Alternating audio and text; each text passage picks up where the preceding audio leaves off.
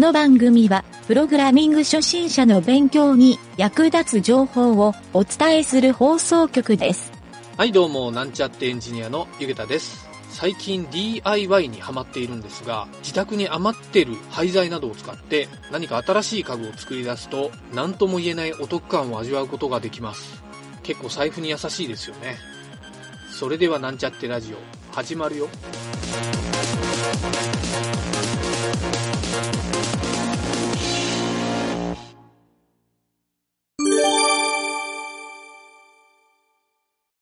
はい、それでは PHP の学習のコーナーですね。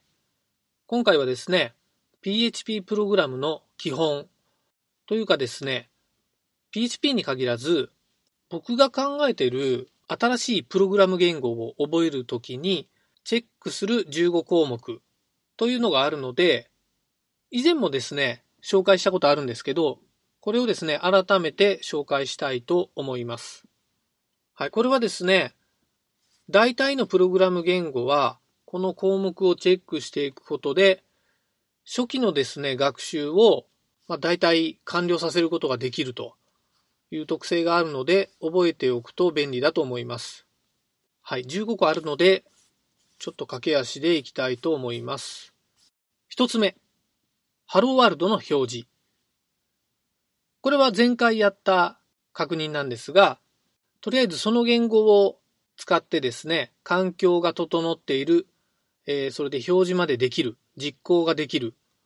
というところを確認するという内容で、えー前回紹介させてもらいました。2番目、計算における演算。これはですね、足す引くかける割る、あと余剰、余りですね。あと、べき乗とかですね、いろいろな確率の計算とか、そういった、そのプログラム言語を使った、あらゆる計算が一通りできると、というところが確認するポイントになります。三つ目はですね、文字列操作。大体の言語で、文字列を扱うということが多いと思うんですけど、まあ、その時にですね、文字の連結とか、正規表現とか、あとはですね、型の判定とかですね、あと、まあ、文字の入れ替えとか差し替え、はい、あと文字をですね、スプリットして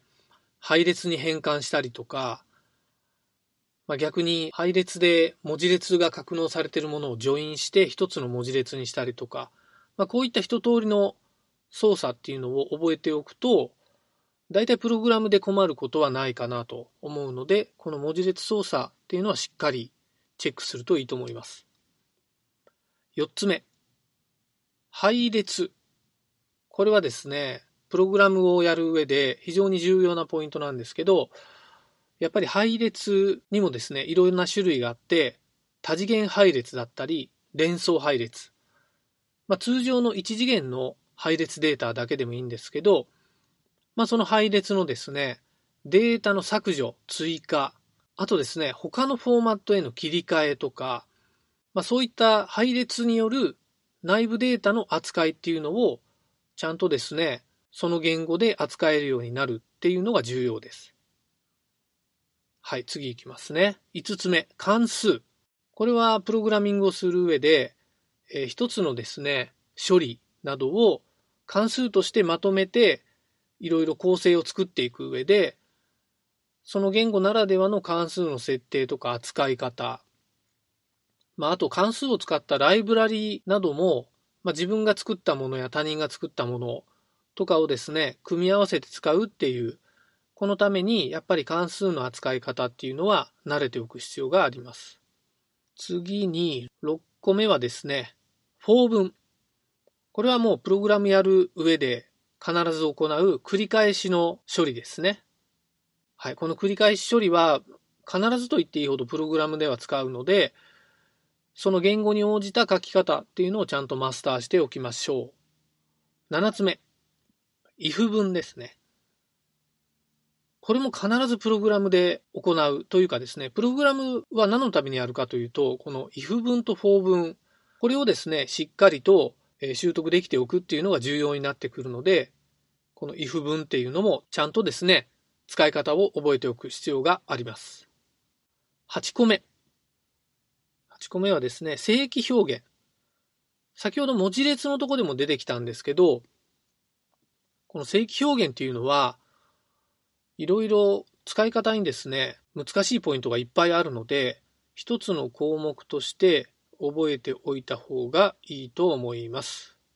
はい。うまく覚えればですね、いろいろな言語で同じような正規表現で扱うことができるので、スキルの一つとしてちゃんと習得しておくっていうのは重要かもしれません。9つ目。ファイルの読み込み。これはちょっと言語的にはある一部分だけというかですね、ブラウザーとかのフロント言語ではファイルの読み書きとかは基本的にはできないので、サーバーサイドスクリプトならではのチェック項目にはなるんですが、要するにサーバーサイドで置かれている同じサーバー上にあるファイルですね。それを正常に読み込むことができて、え、読み込んだファイルをデータとして扱うことができるようになると、まあ、どういう時に使うかというと CSV データとか JSON データみたいなそういったファイルをサーバーに置いて扱うという場面はたまに発生するので、そういった時にファイルの読み込みっていう手段を知らないと、まず対応ができないので、これは覚えておいて損はないスキルの一つだと思います。10個目。10個目はファイルの書き込みなんですけど、先ほどの読み込みと一緒で、データを書き込むということですね。これもいろいろと難しいポイントもあるんですけど、ファイルに追記をするっていう書き方と上書きをするっていう書き方で、やっぱり処理とかですね、安定性が変わってきたりする場合もあるので、まあ、言語によってはですね、このファイルの書き込みをすることで、そのファイルのデータとか中の構造を壊してしまう可能性もあるので、ちゃんとですね、ここのスキルは習得しておいた方がいいと思います。次、11個目。ファイルディレクトリ操作。これもですね、サーバーサイドスクリプトならではというか、サーバー側で扱うときに何かしらのファイルを格納する。まあ、よくあるのが、アップロードされた画像を保存するディレクトリをプログラム側で作ったりとかですね。まあ、先ほど書き込み読み込みの話をしたんですが、そうしたファイルを作ったりですね、別のディレクトリに移動させたり、まあ、新規ファイルを作成したり、まあ、こういったですね、ファイル操作、ディレクトリ操作っていうのは、結構ですね、OS とか他の言語とかの連携でですね、重要になってくる場合があるので、しっかりとスキルとして覚えておく必要があります。えー、次ですね、12個目。プログラムファイルの読み込み。これはどういうことかというと、えー、関数などをプログラム構成の結構わかりやすくするためにですね、1関数1ファイルとして PHP ファイルを構築するような、えー、環境構築する場面、まあ、設計とかですね、そういった方式があるんですけど、その場合にそのプログラムファイル、まあ、いわゆる関数をですね、インクルードとかリクワイヤードっていうんですが、そういう処理が正常にできるかどうか、またはそこにいろいろな制約がある場合にちゃんと対応できるかっていうところが、ここのスキルの一つになると思います。えー、次ですね。13個目。これはですね、ちょっと、えー、スキルが高い話になるかもしれませんが、多言語連動。サーバーで実行する場合ですね、実はサーバーサイドのスクリプト、まあ、PHP 以外のスクリプトですね。それを実行して、えー、その返り値を求めたりとかですね。まあ、具体的に言うとサーバーの中の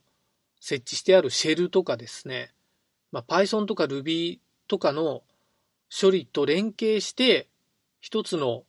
答えを求めるっていう場合がたまに発生するんですね。はい。もちろん PHP だけで全ての処理を行ってもいいんですが、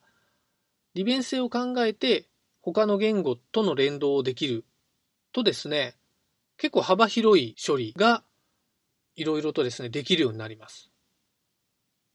まあ、便利な点で言えば、他の人が作った別の言語のライブラリーとかをサーバーサイド側で実行をして、その返ってくる値を取得できれば、いろんなライブラリが使えるということになりますから、これはですね、使えれば使えるほど、非常にですね、幅広いプログラミングに対応できるという状態になると思います。次、14個目。プログラミング負荷計算。はい、ここまで来るとちょっと難しくなるんですが、自分が作ったプログラムが実はどのぐらいのサーバー負荷を与えるかっていうところが計算できるようになると。これはプロの人でもなかなか計算できないっていう人もいるんですけど、こうしたですね、まあ、メモリー計算とか、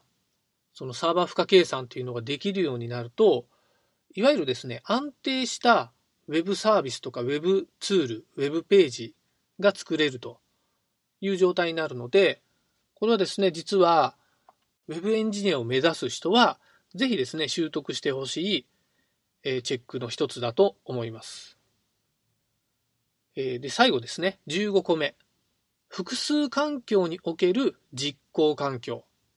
はい、これはですね、何が言いたいかというと、今回、自分が使っているパソコンで PHP を構築したっていう人はいると思うんですけど、実際にそれを Web で公開してまあ、ホームページだとかサービス展開しようとするときは、インターネット側のサーバーにアップロードする必要があるんですね。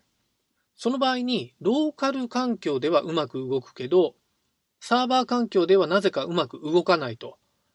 いう状態ってたまに発生するんですね。まあ、たまにというか、意外と頻度は高く発生するトラブルのような感じなんですが、これをですね、やっぱり複数の環境でえ問題なく同じように動作できる環境っていうのを意識しながらですね、プログラミングができる、または環境構築ができるっていうのもですね、スキルの重要な一つになってくると思うので、プログラミング学習をしている間は、実はこれはあまり意識されなくていいんですけど、実際に公開するプログラムを書くという状況になった時には意識した方がいい内容なので、えー、最後にこの項目を追加しています。はい、この基本をですね、完全に理解できると、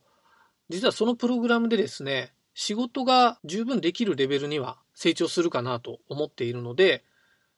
今回の PHP の学習は、この内容に沿って、いろいろとですね、お届けしていきたいなと考えております。はい、そんなわけで今回は以上になります。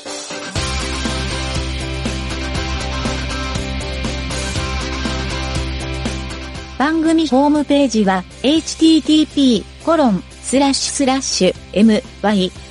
mynt.work スラッシュラジオスラッシュ